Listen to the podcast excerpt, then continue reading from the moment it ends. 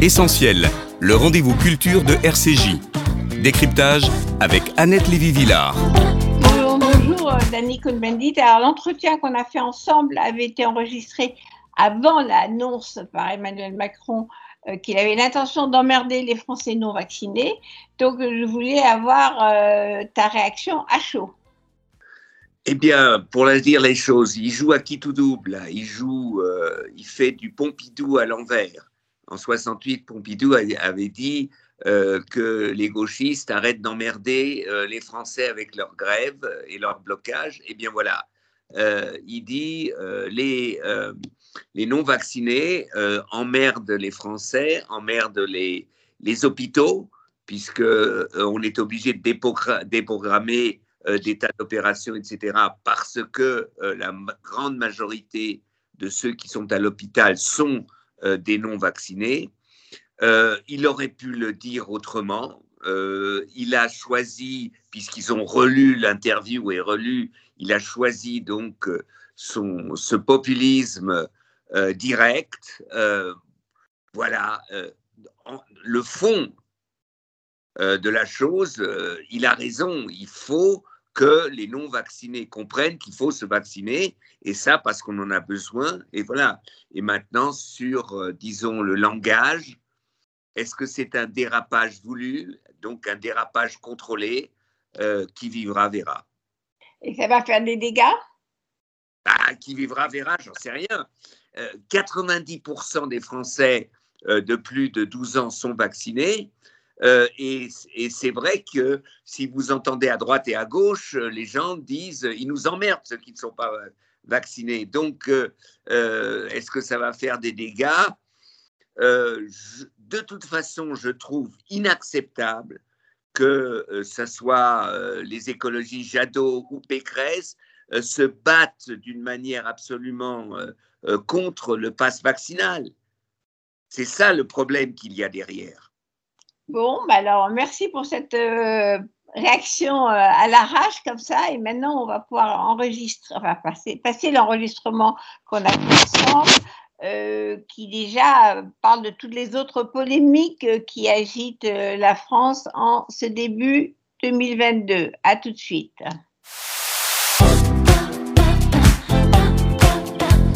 Essentiel, le rendez-vous culture de RCJ, décryptage avec Annette Lévy-Villard.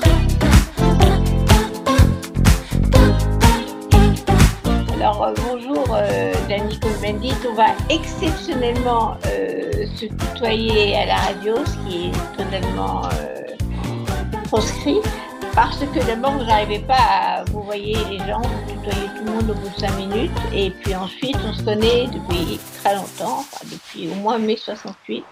Donc on va dire tu. Donc j'ai la chance aujourd'hui de commencer l'année avec Dani Cohn-Bendit qui fut euh, député européen, comme on sait, et aussi euh, Dany Le Rouge qui euh, aujourd'hui fait figure de sage qu'on consulte, qui intervient dans les débats et les polémiques de notre pays et de l'Europe, bien sûr, et qui, je trouve, a des analyses, parce qu'il est un peu extérieur, parce qu'il vit en Allemagne et en France, entre les deux, il a des analyses qui nous sont très utiles. Alors, est-ce que les gens vont écouter les politiciens? Je ne sais pas, mais en tout cas, ça vaut le coup de lui poser la question. Euh, donc, euh, la dernière euh, petite polémique ridicule en France, c'est évidemment le drapeau européen sous l'arc de triomphe. On ne nous avait pas encore fait ça pour fêter la présidence de de la France euh, à la tête de l'Union européenne pendant six mois. Ça vous a surpris qu'on s'écharpe sur l'histoire de drapeau? Ah ben rien ne me surprend plus en France. Euh, si, si, vraiment euh, on a besoin de quelque chose de ridicule, la France est toujours en haut sur la première marche du podium. Non, enfin, surtout que je trouve tout à fait adéquat de mettre le drapeau européen pour le début de la présidence française, d'autant plus que l'Europe, c'est la réponse justement euh, aux guerres qui se sont suivies et donc la fin euh, d'un cycle incroyable de guerre entre les ennemis de toujours, c'est-à-dire la France et l'Allemagne. Et donc de mettre pendant deux, trois jours le drapeau européen sous l'arc de triomphe, j'ai trouvé ça même évident. Et ça prouve très bien que la France est intellectuellement très malade surtout d'un côté les insoumis, la France les insoumis, de l'autre côté euh, l'extrême droite, Marine Le Pen et euh, euh, Zemmour et tous ceux qui ont protesté. mais ça ne me surprend pas parce que je crois qu'il y a une telle désorientation intellectuelle qui existe dans une partie de la classe politique que n'importe quoi peut être sujet à polémique bête et méchante. Alors, qu'est-ce que vous appelez la désorientation euh, de cette classe ben, intellectuelle? Je ne vois pas. Ben oui, c'est la désorientation. C'est-à-dire que, euh, de toute façon, aujourd'hui, quand on voit, euh, disons, les, les, prémices de cette campagne présidentielle, c'est si Macron vous dit il fait beau, ils trouveront tous la possibilité d'expliquer que c'est un mensonge et qu'en fait, que Macron veut cacher que vraisemblablement le beau temps ne durera pas. Euh, et donc. Euh, c'est comme exemple de, justement de contestation systématique de ce que fait ou de ce que dit Macron? Bah, euh, quand on voit par exemple le débat qui, a, qui ont lieu maintenant sur, disons, sa gestion de la pandémie, c'est quelque depuis la décision du pass sanitaire. eh bien, euh, en fait, ils ne savent pas quoi dire, euh, ni la droite, ni la gauche. Euh, donc, alors que l'on voit que partout, les gouvernements essaient de trouver des solutions et que tout le monde est d'accord qu'en fait, le problème, c'est que si, si 95% de la population était vaccinée, la, disons, le, euh, le virus existerait toujours, mais euh, la société se porterait moins mal. Mais comme on n'est pas capable de dire euh, en France, des forces politiques, le président a raison, Macron a raison, eh bien, on cherche les petites bêtes. Alors, Madame Pécresse dit, il n'avait pas prévu que, les autres disent, c'est la fin des libertés, ou, enfin, on invente des arguments pour ne pas dire qu'à un moment, ben voilà, c'est la raison est qu'il faut faire euh, euh, ce qu'il est en train de faire. Pour donner un exemple. Moi, j'ai trouvé que les histoires de drapeaux, on avait l'impression que c'était une bataille complètement moyenâgeuse, c'est-à-dire vous aviez, euh, on a à droite, l'extrême droite sur le même plan, c'est-à-dire Zemmour, Le Pen et Pécresse, s'écharpant, faisant bloc contre le drapeau européen ça paraît quand même très bizarre. On avait l'impression qu'il y avait quand même un acquis sur l'Europe. On a l'impression que là, on retourne complètement en arrière. Oui, mais c'est même pas. C'est même pas sur. On peut discuter de certaines politiques européennes. C'est même pas ça. C'est l'histoire d'un drapeau, euh, disons, enrobant euh, la flamme du euh, soldat inconnu. Et c'est ça qui est absolument ridicule. C'est même pas un débat sur l'Europe. C'est voilà sous l'arc de triomphe, il ne peut y avoir que le drapeau français et que c'est usurper euh, l'identité française d'y mettre un drapeau européen. Et ça n'a vraiment aucun sens. C'est d'une telle bêtise. Je suis dépassé. Je suis absolument dépassé par cette polémique. Je veux dire, mais ils n'ont aucun problème dans la vie. Est-ce que vraiment. Euh, ça démarre au 1er janvier comme ça. Oui, ça démarre et ça, ça, veut dire que vraiment cette campagne présidentielle, euh, cette campagne politique risque d'être absolument euh, incroyablement bête, incroyablement bête. Alors il y a des sujets où on peut discuter, mais de choisir cela euh, et après, de deux jours après que le gouvernement enlève ce drapeau, mais je me demande où va la France? Où va la France? Euh, je sais pas, Jeanne d'Arc revient, euh, sauf les Français, ils vont très mal en ce moment. Donc, puisqu'on est au présidentiel, euh, donc j'avais une question sur la gauche, parce que tu es encore un homme qui se réclame de la gauche, je pense.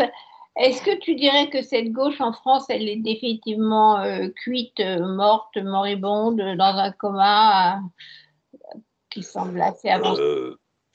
Je, n'oserais jamais dire définitivement, mais en tout cas, en ce qui concerne l'élection présidentielle de 2022, la gauche, disons, n'a euh, aucune chance d'avoir euh, un score qui l'amènerait au deuxième tour. Donc euh, en 2022, la gauche est, avant ces élections, politiquement inexistante, inexistante et incapable même de construire quelque chose pour l'avenir. C'est-à-dire qu'il faut qu'à gauche, qu'on arrête de croire que Madame Hidalgo, que Yannick Jadot, que Jean-Luc Mélenchon, euh, alors que je mettrais même pas Jean-Luc Mélenchon dans la gauche, mais ça c'est autre chose. Hein, arrête de, de, de, faire croire qu'ils ont une chance d'arriver au deuxième tour. Hein, et quand Yannick Jadot dit s'il est élu président de la République, il nommerait euh, une femme à Matignon, il aurait pu dire élu président, il va nommer euh, euh, je ne sais pas quoi, un éléphant à Matignon, ça aurait la même résonance parce qu'il ne sera jamais élu, donc il ne sera jamais en, possibilité de nommer qui que ce soit à Matignon.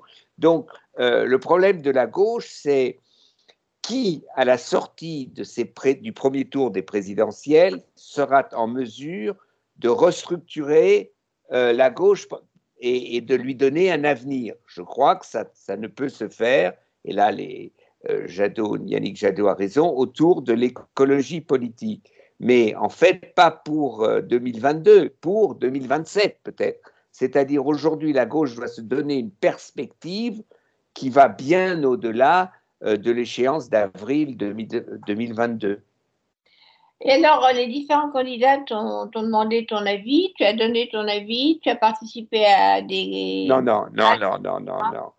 Euh, moi, personne ne, m'a demandé mon avis parce que de toute façon, euh, moi, je dis depuis longtemps qu'en fait, quand je vois le tableau politique de la France tel qu'il existe aujourd'hui, euh, en voyant les sondages et les analyses politiques, la France est très de droite, extrêmement à droite. On additionne les chiffres, il y a un bloc de droite qui est majoritaire.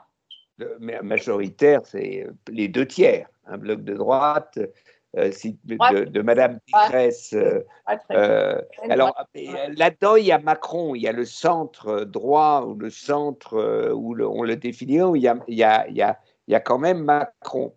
Et, je crois que, en fait, si la gauche, la gauche devrait essayer donc de, se structurer, pour cela, il faudrait ceux qui peuvent en fait s'allier, ce sont les écologistes et les socialistes. Euh, une liste commune, donc de voir un candidat ou une candidate commune. Je crois qu'après. la mairie de Paris, il veut dire, Anne Hidalgo a été élue maire de Paris grâce à une alliance socialiste logiste. Oui, et puis donc, euh, et je crois qu'après la débâcle socialiste avec euh, la dernière fois, euh, une, une, alliance écolo-socialiste autour de Yannick Jadot au premier tour des présidentielles, structurant une alliance pour les législatives, donc de se donner une perspective d'avoir une, une, réelle représentation à l'Assemblée nationale à, la, fin donc du cycle électoral présidentiel législatif de 22 donnerait une perspective à la gauche, donnerait une perspective à la gauche. Et je ne vois pas en quoi euh, une liste, euh, disons, une candidate, Madame Hidalgo, euh, socialo-écolo, et Yannick Jadot, écolo-socialo, je veux dire, où, chercher la différence, chercher la différence. Alors maintenant, on me dit oui, mais Taubira, d'accord, et Madame Taubira devrait donc, au dernier moment, réussir à ce que Yannick Jadot et euh, Anne Hidalgo euh, se retire pour elle. Pourquoi et comment? Ça n'a aucun sens. Donc je crois que comme ils vont pas y arriver, ça va être vraiment euh, la retraite incroyable d'une gauche qui va exploser dans cette élection. Et si elle explose sans perspective, et, là, ça risque de durer assez longtemps. Oui. Et toi, tu n'as tu as pas donné de conseil à l'un ou l'autre, ou l'une et l'autre des candidats en disant Alors, moi, je une alliance Non, moi, je, moi, moi, je ne donne pas conseil. J'ai toujours défendu que mon idéal politique en France serait, euh, en prenant l'exemple de l'Allemagne, un compromis euh, politique, euh, disons, négocié entre la République en marche, la REM, et les écologistes et les socialistes. C'est-à-dire de faire un gouvernement de coalition, etc. Mais alors évidemment, comme on a les présidentielles en France, euh, tout autre candidat n'est qu'un ennemi, un ennemi avec qui évidemment on ne peut pas négocier ni discuter, ce qui est un mensonge. Et voilà que l'image de Madame Annette Lévy-Villard vient de disparaître. Ah, ça y est, je suis revenue. Voilà, voilà. Donc, je suis avec Danny Cohn-Bendit. Alors, euh, on sait que quand même tu as soutenu euh, largement et publiquement euh, Emmanuel Macron dans sa course à la présidence la dernière fois. Est-ce que tu vas remiliter pour un deuxième mandat pour euh, Macron? Est-ce que tu vas être aussi présent dans la campagne? Non, pour l'instant, euh, je ne serai pas présent. quand je regarde un peu l'offre politique, ce qui peut arriver le mieux pour moi à la France, c'est vraiment une, réélection de, euh, de Macron, mais euh, avec, euh, si on veut, un en même temps plus écologiste. Et donc, comme je commente la politique et je ne suis pas militant, je ne suis pas militant ni pour Macron ni pour Jadot, mais je crois qu'en fait, l'intelligence politique devrait amener la République en marche et les écologistes à définir une perspective qu'il faudrait négocier prenant l'exemple justement euh, de l'Allemagne, où on a quand même une coalition entre les sociodémocrates, les écologistes et les libéraux. Euh, les libéraux allemands, c'est euh, un peu, disons, autour d'une personnalité qui ressemblerait à Alain Madelin, si on veut. Donc, c'est pas, c'est pas évident l'alliance entre les écolos et les libéraux. C'était pas une alliance évidente. Elle est négociée. Ça a été difficile. C'est ça l'intelligence d'ailleurs, euh, disons, de la politique en Allemagne avec la proportionnelle qui oblige les partis politiques à faire des compromis pour trouver des majorités. Sinon, on sera dans une situation impossible. C'est que en France, en fait, un président de la République ou une présidente, au mieux, elle a 25% de l'électorat derrière lui ou elle, c'est-à-dire le score du premier tour. Ah, au, deuxième tour, au deuxième tour, on élimine les autres. Et, si la dernière fois Emmanuel Macron a gagné avec 63%, il n'avait pas 63% euh, de Françaises et de Français qui défendaient son programme. Ils étaient juste contre Marine Le Pen. Et donc, si on continue comme cela, eh bien, le prochain, la prochaine présidente, le prochain président n'aura que 20-25%, donc 60% de l'électorat contre lui ou elle. Et ça, c'est démocratiquement vraiment quelque chose de euh, non seulement de négatif, mais qui empêche vraiment euh, à faire avancer un pays, le, empêche certaines réformes nécessaires, etc. Donc l'intelligence politique est justement aujourd'hui comment arriver à des compromis politiques entre des forces politiques qui ne sont pas identiques et qui ne pensent pas au départ totalement ou même pas tellement de choses pas tellement de choses en commun? Oui, et Danny Cohn-Bendit, si on faisait un copier-coller du système allemand avec une alliance euh, droite euh, écolo, ça ressemblerait à quoi en France? Ça serait un Macron allié avec qui? Ça serait un Macron allié avec les écolos et les socialistes. Mais ils n'ont pas l'air euh, d'en prendre le chemin quand même. Mais euh, en France, personne n'a l'air de prendre le chemin de quoi que ce soit. Tout le monde veut la majorité absolue. Et après, avec la majorité, c'est ça. L'explication, c'est qu'en France, la majorité absolue qu'on arrive à gagner en présidentielle grâce à un deuxième tour n'est pas une vraie majorité. C'est une majorité de circonstances contre quelqu'un d'autre. C'est pas une majorité positive. Et en fait, si on fait un copie-coller, il faut qu'il y ait des forces politiques qui négocient un contrat de gouvernement et avec ce contrat, ils essayent justement d'élargir leur majorité. encore une fois, c'est pas c'est pas pour euh, demain matin, quoi. Alors pour euh, terminer sur la question des, présidentielles, on a vu euh, donc revenir des idées d'extrême droite qu'on pensait quand même assez minoritaires dans ce pays, malgré tout. On a vu le retour avec Zemmour de débats euh, complètement entre deux guerres des années 30 euh, avec euh, la vieille xénophobie, le vieux nationalisme, le vieil antisémitisme. Est-ce que ça t'a étonné que tout ça revienne là? Parce qu'on pensait quand même que c'était grosso modo aux poubelles de l'histoire, tout ça.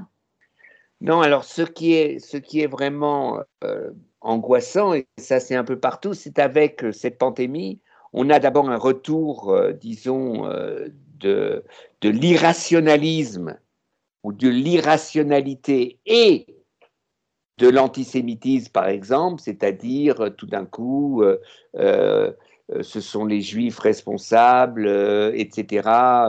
L'on fait comme si aujourd'hui tous les tous les responsables de la pandémie se retrouvaient ensemble dans les communautés juives, etc. Donc ça, ça existe d'un côté. Et deuxièmement, euh, ce qui est étonnant en France, c'est que face au problème, disons, euh, de l'immigration, le problème aussi euh, des, des réfugiés, il y ait un retour en arrière, un relan de, racisme et donc de nationalisme qui, d'après moi, comment dire, en fait, déséquilibre complètement la société française. Et ça, euh, j'avoue que c'est quelque chose de, d'angoissant et de dangereux parce que le, débat, même, disons, sur l'islam, est complètement irrationnel, c'est-à-dire où on a d'un côté ceux qui euh, ne veulent pas voir qu'il y a aujourd'hui euh, chez les musulmans euh, en France, français ou pas français, il y a une petite partie de, qui, veut qui vivent hors dehors d'un certain esprit républicain, ce qui est vrai, ou d'un autre côté, de l'autre côté, on a, disons, une partie, donc des partis politiques qui en fait nient la possibilité à euh, des, euh, des citoyennes ou des citoyens vivant en France, s'ils sont musulmans, la possibilité d'être vraiment, de vivre dans le cadre euh, défini de la République en France. Et ça, c'est extrêmement angoissant. Il y a quand même, quand on écoute Zemmour, et maintenant ça, dérape vers la, ça, diffuse dans la droite classique, disons, avec Ciotti et Bella Pécresse, cette histoire de, France, entre, avec des majuscules, euh, il a parlé effectivement de la France des, des chevaliers des, euh, et des demoiselles. Il parle d'une France qui, euh, où tous les prénoms seraient français, où ceci et cela. Il parle d'une France qui, d'abord, qui n'existe plus, bien sûr, mais tout ça, euh, ça paraît complètement désuet quand on n'imagine pas qu'en 2022, il va falloir qu'on reprenne Jeanne d'Arc, euh, Napoléon. C'est un débat qui paraît sorti de nulle part, quoi. Non, mais moi je suis persuadé que ni Zemmour ni Marine Le Pen ne peuvent gagner une élection présidentielle. Ah, le, problème, hmm. non, ni Marine Le Pen ni euh, euh, Zemmour. Et Valérie euh, Même Valérie Pécresse, c'est pas la même chose. C'est pas la même chose. C'est pas la même chose. Elle essaye, disons, de tirer à droite parce qu'elle veut récupérer l'électorat Zemmour-Le Pen mais euh, disons, elle est dans un cadre quand même euh, euh, plus républicain, etc. Le, problème, c'est que ces, ces relents de racisme, d'islamophobie, etc., gangrènent quand même une partie importante de la société et gangrène le débat politique. Oui, c'est, ce, donc c'est toxique dans le débat politique en général. Et c'est ça qui est, euh, si on veut, angoissant. Un pays moderne, d'après moi, ne peut pas se payer le luxe d'un faux débat sur l'immigration alors que l'on voit les problèmes de la transition écologique, euh, le problème du climat, le problème de la modernisation de l'économie, sont des problèmes bien plus compliqués et bien plus difficiles à gérer que ces folies, ces, folies, euh, disons, xénophobes. Mais un faux débat sur l'immigration, parce que Zemmour euh, tente de connecter l'immigration avec les attentats, le terrorisme, etc. Alors que on a vu que les terroristes du Bataclan euh, de, janvier 2015 étaient presque tous nés en France ou en Belgique. Euh, c'est pas des enfants euh, qui viennent d'immigrer en France. Ils sont déjà deuxième ou troisième génération en France. Donc ce débat et ce débat n'a pas de sens en ce sens-là. Oui, non, il faut, il faut dire euh, euh, il y a des territoires perdus de la République en France. ça existe. Il y a, c'est un, un, un, mixte entre, euh, disons, un, durcissement d'une minorité musulmane peut-être, et puis des territoires perdus par la drogue, donc qui, n'ont rien à voir avec la religion, etc. Euh, tout ça, ça existe. Tout ça, ça existe. Et c'est vrai que, euh, disons, ces dernières années, on a été incapable à reconquérir une partie de ces territoires. Et des gens vivent dans l'angoisse dans ces territoires. Ça, c'est une vérité. Si on compare avec, avec l'absorption des, des, immigrés ou des migrants par l'Allemagne, pourquoi est-ce qu'en France, euh, ça paraît plus euh, non, ils sont moins assimilés ou moins intégrés qu'en Allemagne? Bah, C'est-à-dire que l'Allemagne a, a, des problèmes aussi, a des problèmes. D'abord, il faut commencer comme ça. Il y a des problèmes, mais l'Allemagne a, euh, en général, euh, mieux intégré par le travail.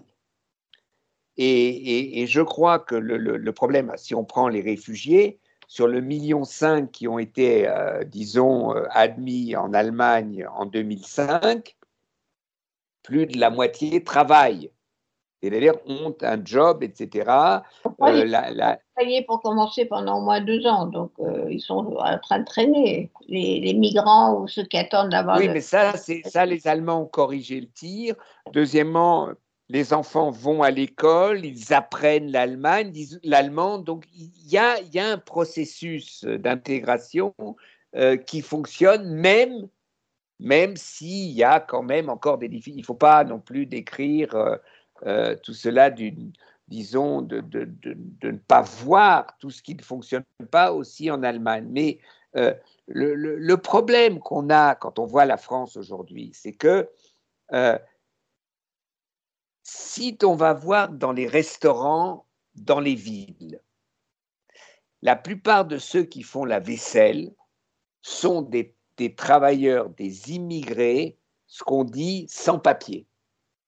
C'est-à-dire qu'il y a en France, et pas simplement, alors on peut voir que ça existe dans le bâtiment, ça existe euh, un peu partout, il y a du travail non qualifié.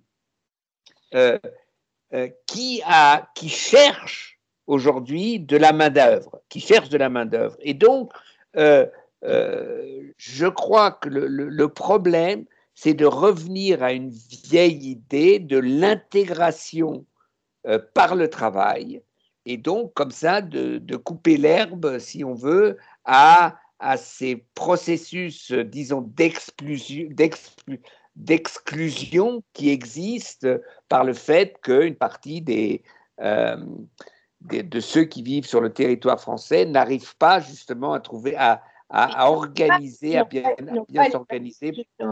Parce que c'est vrai qu'il y, a un manque de main-d'œuvre, on est d'accord.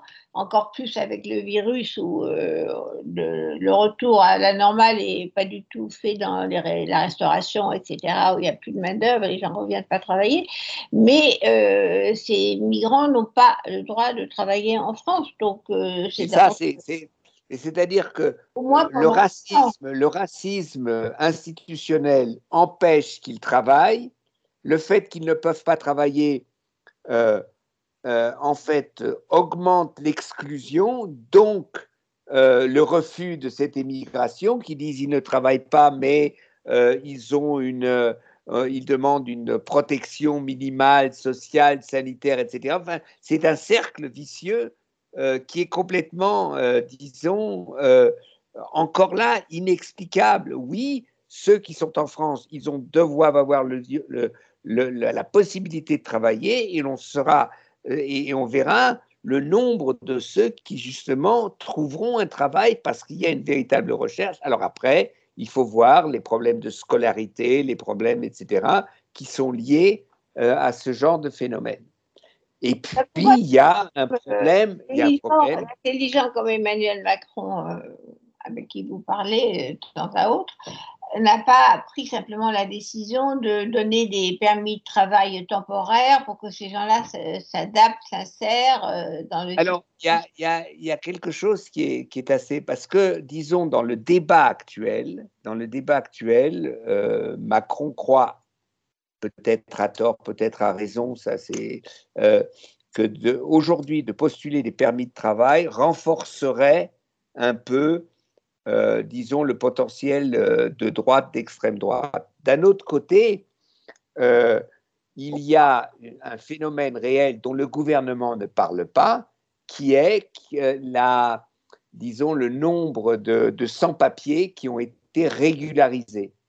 Et, le nombre de sans-papiers régularisés par les gouvernements, disons, successifs Macron dépasse de loin les régularisations euh, de la gauche au pouvoir. Ah, Donc il y a ah oui? Comment? Oui, absolument, absolument, absolument. Seulement, ça se fait, c'est des choses qu'on fait mais qu'on ne qu'on ne discute pas, qu'on ne qu'on ne dit pas.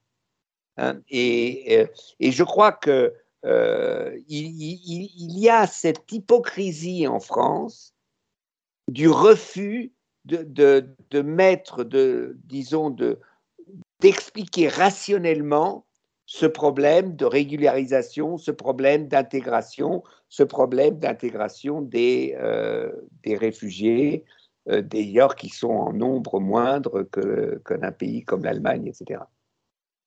Alors, est-ce que c'est pas l'administration qui freine? Est-ce que c'est parce qu'on avait vu avec la, la, pandémie comment Macron avait eu du mal à, à faire bouger le système français, euh, l'organisation des masques, des vaccins, etc.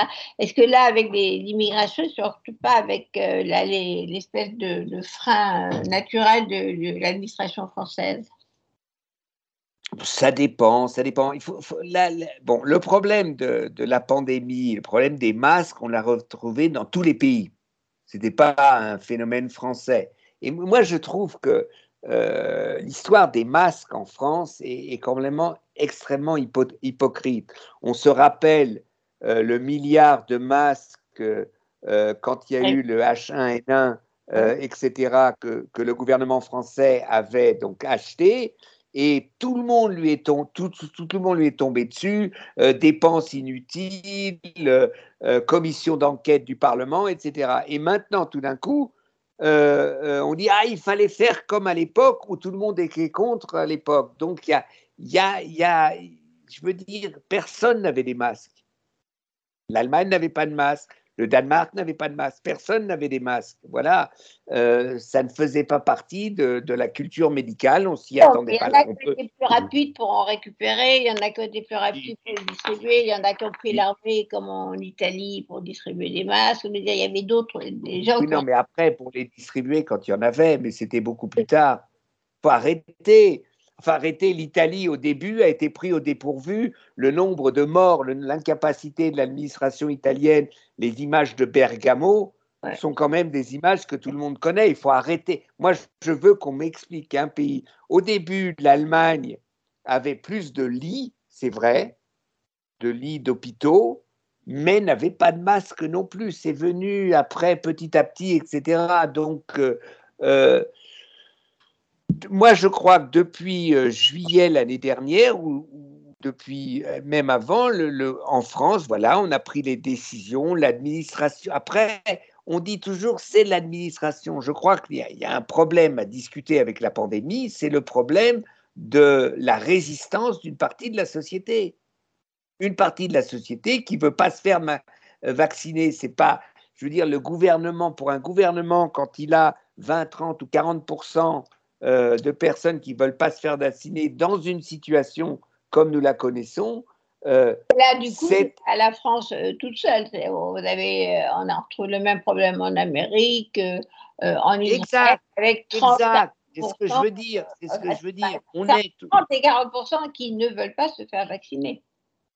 Exactement. Et ça, c'est un, c'est un problème. C'est un problème, si on veut, qu'on ne peut pas mettre sur le dos simplement des gouvernements, mais euh, qu'on doit une réflexion à avoir. Pourquoi euh, ces sociétés, une partie de ces sociétés, alors vous avez euh, les uns pour des raisons religieuses, des autres pour des raisons politiques, les troisièmes par ignorance tout simple, simplement, etc. Ah, Mais je crois que... les réseaux sociaux, le complotisme sur les réseaux sociaux qui se diffuse comme ça, ça c'est un phénomène complètement mondial euh, avec les théories. le, le, ce qui est, ce qui est, ce qui est, la question qu'on doit se poser, c'est pourquoi il fonctionne le complotisme? Pourquoi il fonctionne? Et, là, on en a discuté tout à l'heure. Euh, euh, le complotisme et l'antisémitisme, par exemple, pour moi, a bien démontré que de toute façon, même s'il n'y avait plus un juif sur la planète, l'antisémitisme ne disparaîtra pas. Ah ben on avait ça le Japon euh, qui, qui n'avait pas de juifs après-guerre et qui a battu tous les records de littérature antisémite, de best-sellers antisémites, et il n'y avait pas de juifs au Japon. Donc c'est vrai que ça dépend. oui, mais la même chose, euh, les grandes vagues d'antisémitisme en Pologne en 68, où il y avait, je ne sais pas, 5-6 000 juifs euh, au plus euh, qui existaient. Oui, donc, donc si on veut le, les, les, différents racismes de complotisme, donc d'irrationalité, on les retrouve dans toutes nos sociétés. On les retrouve dans toutes nos sociétés. Pourquoi vous avez euh, l'arc de, j'appelle ça l'arc de la langue allemande, c'est-à-dire si vous partez de la Bavière en passant par l'Autriche, la Suisse allemande jusqu'au Tyrol du Nord, euh, où je suis actuellement, donc qui, parle euh, l'allemand, eh bien vous avez un refus de la vaccination de 30 à 35% de la population. alors comment l'expliquer? Par quelle racine historique? Bah oui, on disait, pourquoi? Parce que, euh, par exemple, les populations de la montagne euh, ont leur propre explication euh, sanitaire et donc se refusent à, à cette modernité vaccinale, etc. C'est une explication. Vous avez une partie de l'extrême droite, c'est-à-dire la population de l'ex-République démocratique allemande, qui, par, disons, de toute façon, avait décidé que la pandémie euh, Corona était une invention, euh, disons, euh, pour soumettre une partie de la population à la logique ou du capitalisme ou de je ne sais quel pouvoir manichéen. Donc voilà, c'est ce qu'on retrouve. Oui, mais aussi ça, c'est intéressant. Euh, comme, Bernard-Henri Lévy, euh, qui n'est pas complotiste du tout, qui a écrit un livre sur le virus qui rend fou quand même. Lui, il défend le point de vue qu'on en fait trop, que. Oui, mais ça, il y a lui, il y a Jean Quatremer de Libération, il y a, oui, ça, ça existe euh, aussi dans tout pays. Ça, c'est les ultra-libéraux qui sont pour moi tout, tout autant irresponsables parce que, mais ça c'est, alors eux, ils mettent en avant, il ne faut pas avoir peur de la mort. La mort fait partie de la vie, et donc c'est vrai qu'on peut attraper un virus et mourir, bah, c'est comme ça. C'est comme ça. Et donc, avec cette. à ce point de vue-là, on n'aurait pas fait le vaccin contre la tuberculose non plus. Hein. Oui, non, mais si on n'aurait pas fait des tas de choses, on n'aurait pas fait des tas de choses, on n'aurait pas fait, mais on n'aurait pas vacciné les enfants, on n'aurait pas. Enfin, je veux dire, c'est, il y a quelque chose de tellement abstrait dans, cette, euh, dans cet argument des, des, des, hyper-libéraux, des hyper-libéraux qui disent euh, chaque être humain euh, a la liberté de choisir de ne pas se faire vacciner. Voilà, c'est ça. Donc, mon corps m'appartient, et je choisis si je veux être vacciné ou pas. Et si je suis pas vacciné. Ça marche pour l'avortement, par exemple, mais en l'occurrence, ce n'est pas le problème de l'individu, c'est aussi le problème la responsabilité de diffuser le virus à des gens qui peuvent en mourir. C'est une autre responsabilité. Exactement. Et, exactement. Mais le problème, c'est de, savoir pourquoi. De savoir pourquoi on en est euh, à cette. Euh, euh, pourquoi ils arrivent à de telles élucubrations. Et je crois que c'est, c'est, c'est une, un refus de, de, voir comment mettre en adéquation euh, la, liberté individuelle et la, responsabilité. Alors, je sais que, par exemple, Jean Quatremer de Libération vient de créer un article où il disait si la, la responsabilité telle que le définit maintenant, le définit Macron, c'est exactement la même chose que le définissait euh, la République de Vichy, c'est-à-dire qu'il mettait en avant le, l'État définit euh, la raison collective euh, pour tout le monde. Donc on peut aller dans toutes les directions. Là, moi je trouve que les choses sont simples. si on défend un point de vue ultra-libéral, pourquoi interdire de conduire en état d'ébriété? Moi, je peux défendre je suis capable de conduire avec trois bouteilles de vin, euh, euh, euh, trois bouteilles de vin que j'ai bu en une soirée. et on me dit non parce que tu mets en danger quelqu'un. Oui, évidemment, tu as le droit de te suicider, mais en conduisant en état d'ébriété, tu mets en danger. C'est exactement la même chose avec le virus. Si tu n'es pas vacciné, tu mets en danger. C'est pour ça que tout ce débat sur on en fait trop, euh, est, aberrant parce que euh, euh, qu'est-ce qu'on fait ou qu'est-ce que, que disent ceux qui défendent ça de la situation dans les hôpitaux, etc. Euh, on pourrait dire, qu'on a le droit de se, suicider en sautant du pont, mais peut-être pas avec une bonbonne à gaz qui fait sauter tout un immeuble et tue 20 personnes. Je veux dire, c'est à peu près ça. On a le droit de faire à peu près ça. mais, mais je ne comprends pas, je, je ne vois pas. Alors évidemment, c'est cette peur, cette angoisse de l'État qui, en raison d'une situation exceptionnelle, euh, est la main mise sur toute une population. C'est ça un peu, euh, disons, euh, la raison d'être de ce genre d'argument.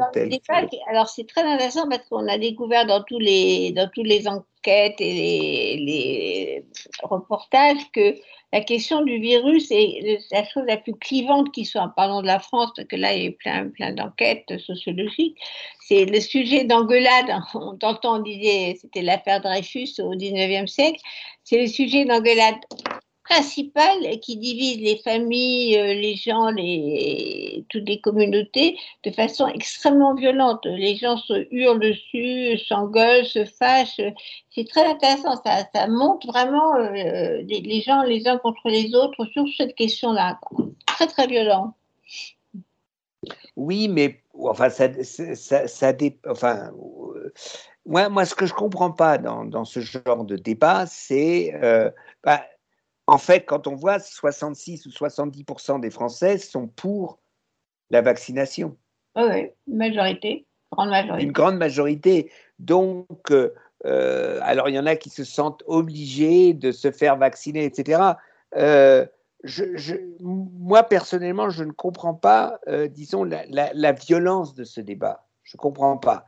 Quoi? Je veux dire, je me sens violé parce qu'on m'oblige à me, à me vacciner. Euh, je peux, oui, bon, ben, euh, euh, moi, je préfère, disons, me, protéger en étant vacciné et puis essayer de vivre le plus simplement possible. Donc, ce, je, crois qu'il y a quelque chose d'autre derrière que, qu'on n'a pas encore tout à fait compris.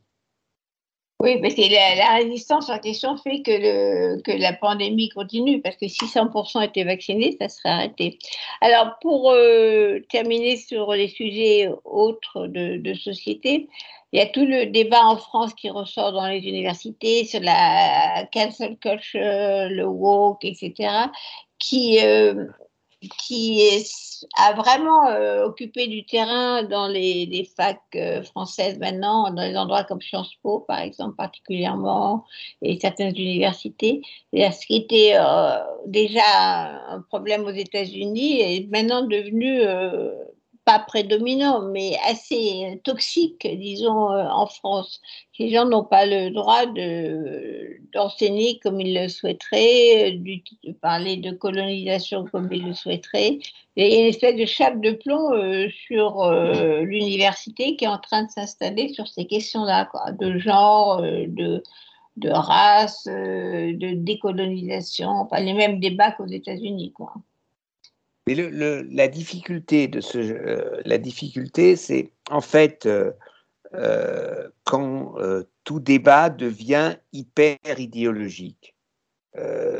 maintenant, il n'y a, a, aucune raison de, refuser que, disons, il y ait des, des, individus ou une partie de la société essayent de définir leur situation en, partant de leur situation euh, personnelle, individuelle, euh, de genre, de transgenre, etc.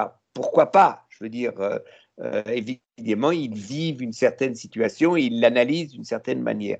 Maintenant, il est complètement, je crois, d'un côté, c'est toujours la même chose. D'un côté, il est idiot de vouloir leur interdire euh, d'essayer de, de, continuer dans cette direction et d'un et autre côté, de, euh, de la part, disons, euh, de cette partie de la société, de dire on ne peut penser la société que comme nous la pensons. Et ça, c'est aussi inacceptable. Je veux dire, le, fait que Madame Rowling, par exemple, définisse, se refuse à dire euh, qu'il n'y a pas de différence entre euh, euh, les hommes et les femmes, etc. Elle a raison ou elle a tort, mais voilà, bah, ça fait partie de la discussion. D'autres le pensent, mais cette agressivité, cette agressivité qui, je crois, d'un côté comme de l'autre, fait que on n'arrive plus, encore une fois, à un débat rationnel euh, plus intéressant parce que c'est vrai que euh, traditionnellement, euh, disons, on définit, la, gauche définissait la société comme étant le produit d'une lutte de classe. Et puis, petit à petit, les intérêts singuliers, les femmes, les, les homosexuels, etc., sont rentrés dans le débat et, ont transformé un peu la chose. Donc, il n'y a, rien d'insupportable à cela. Et c'est vrai qu'aujourd'hui, euh, de, dénoncer comme woke toute pensée qui cherche justement à s'individualiser me paraît euh, aussi aberrant que la formulation d'une seule et unique définition partant de la singularité de certains individus. Les deux sont je crois, trop idéologique. Non, mais on retrouve euh, la même violence qu'on a dans le débat, que ce soit sur le virus, sur la décolonisation, sur les femmes contre les hommes, etc. C'est l'intolérance qui s'installe. C'est-à-dire que quand même. C'est ça, c'est ça. Le, le, le problème aujourd'hui, c'est que nos sociétés se, sont complètement surdéfinies par l'intolérance, où l'intolérance domine tous les débats. C'est-à-dire qu'il n'y a pas une ouverture, une acceptation de la différence, mais il y a, il y a toujours la recherche de la réponse et du refus des autres réponses. Et ça, ce n'est pas un phénomène français. On trouve la même chose aux États-Unis. Non, c'est un phénomène de nos sociétés modernes. C'est ce que, quand on en parlait au début, c'est un peu la désorientation, euh, la désorientation que dans lequel on se retrouve, idéologique qu'on retrouve dans toutes nos sociétés modernes. Mais Dani, est-ce que c'est pas un retour en arrière, un backlash, c'est-à-dire, ou alors j'ai oublié, mais cette espèce d'impossibilité d'avoir des débats plus que tolérants, des, débats ouverts contre des débats totalitaires. disons, il y avait il y a toujours eu des moments historiques où euh, euh, on ne pouvait pas avoir un débat sur les camps de concentration en Russie. Hein, tu étais, un traître à la, classe ouvrière si tu disais que, oui, mais attention, euh, le totalitarisme soviétique, etc. Il y, a, il y a toujours comme ça des moments où la société se bloque complètement et, n'arrive pas à justement s'émanciper de ces contradictions ou la Chine, par exemple, de Mao Tse-tung. Quand on a les chiffres de, de morts, euh, de victimes de, Mao, euh, dépassent de loin les victimes de Hitler. C'est un, chiffre que personne n'a jamais vraiment accepté à gauche. Si, il y a des tas de gens qui l'ont accepté, mais ce qui est vrai, c'est que euh, en 68, tous ceux qui pensaient que la lutte contre, disons, le le gaullisme ou, euh, disons, euh, la lutte de classe euh, contre le capitalisme européen ou français, le modèle, l'antimodèle, c'était la Chine de Mao, il fallait être complètement cinglé. Il fallait être, il faut avoir mal à la tête. Voilà. Il y avait quand même beaucoup cinglé chez les intellectuels. Alors, juste pour, terminer, pour penser à 2022, et on va retourner à l'Europe, est-ce que l'Europe peut avancer euh, parce qu'on a vu la montée euh, des intolérances, justement, et du retour en arrière, comme en Hongrie, en Pologne, les frontières qui se ferment, euh, l'impossibilité d'avoir des réponses sur les questions des droits de l'homme avec l'ex-URSS, la Russie, plus la Russie, la, Chine, même la Birmanie. Donc, qu'est-ce que, est-ce que euh, tu vois l'Europe comme euh, faisant un grand pas en avant euh, vers la résolution de, de ces blocages et de ces retours en arrière? Disons que, que la nécessité d'une souveraineté européenne est absolument évidente. Maintenant, les intérêts politico-économiques font que chacun se positionne d'une manière un peu euh, euh, hypocrite. C'est-à-dire que dénoncer euh, la Russie, dénoncer la Chine veut dire aussi en même temps continuer à avoir besoin du marché chinois ou des produits chinois, avoir besoin euh, du gaz russe en ce qui concerne les Allemands, etc. C'est-à-dire l'interpénétration de nos économies fait que la dénonciation idéologique nécessaire est complètement bloquée par cette interpénétration. Alors l'Europe, en élargissant sa souveraineté, peut être la solution et devrait être maintenant euh, ça met du temps, c'est compliqué parce que on connaît les contradictions, mais c'est évident qu'aujourd'hui, face à la Chine ou à la Russie ou aux États-Unis même, euh, la France seule, l'Allemagne seule, Malte seule, le Luxembourg seul, ne, ne pèse rien. C'est-à-dire, si nous avons, si notre conception de la vie et notre conception des droits de l'homme et des libertés, si nous voulons les défendre, nous ne pouvons les défendre que avec et par l'Europe.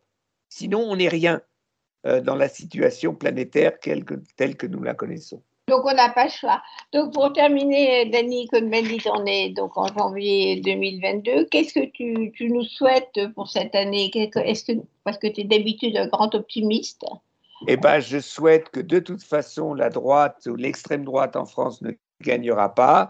Je souhaite qu'on va s'en sortir avec la pandémie qui va devenir une endémie maintenant et que, euh, voilà, d'ici maintenant, euh, après le printemps, et, et on, ce sera, ça ne sera pas un mauvais rêve, qu'un rêve, mais ce sera quand même quelque chose du passé. Et troisièmement, j'espère qu'on reviendra à des, des débats politico-idéologiques un peu plus optimistes et moins disons, intolérants que, que ceux que nous avons connus en 21. Bon, bah, c'est super. Alors, tu as choisi pour conclure l'hymne européen, bien sûr, la 9e C'est ça. symphonie Voilà. de Beethoven que tu, que tu vas nous faire entendre maintenant pour cette fin optimiste. Pour réchauffer les cœurs. Pour réchauffer les cœurs. Merci, Danny. Voilà. Et donc, j'espère que euh, on mettra le drapeau européen avec une grande solo euh, sous l'arc de triomphe euh, pour justement fêter, disons, cet espoir européen. Et on reprend l'arc de triomphe au gilet jaune.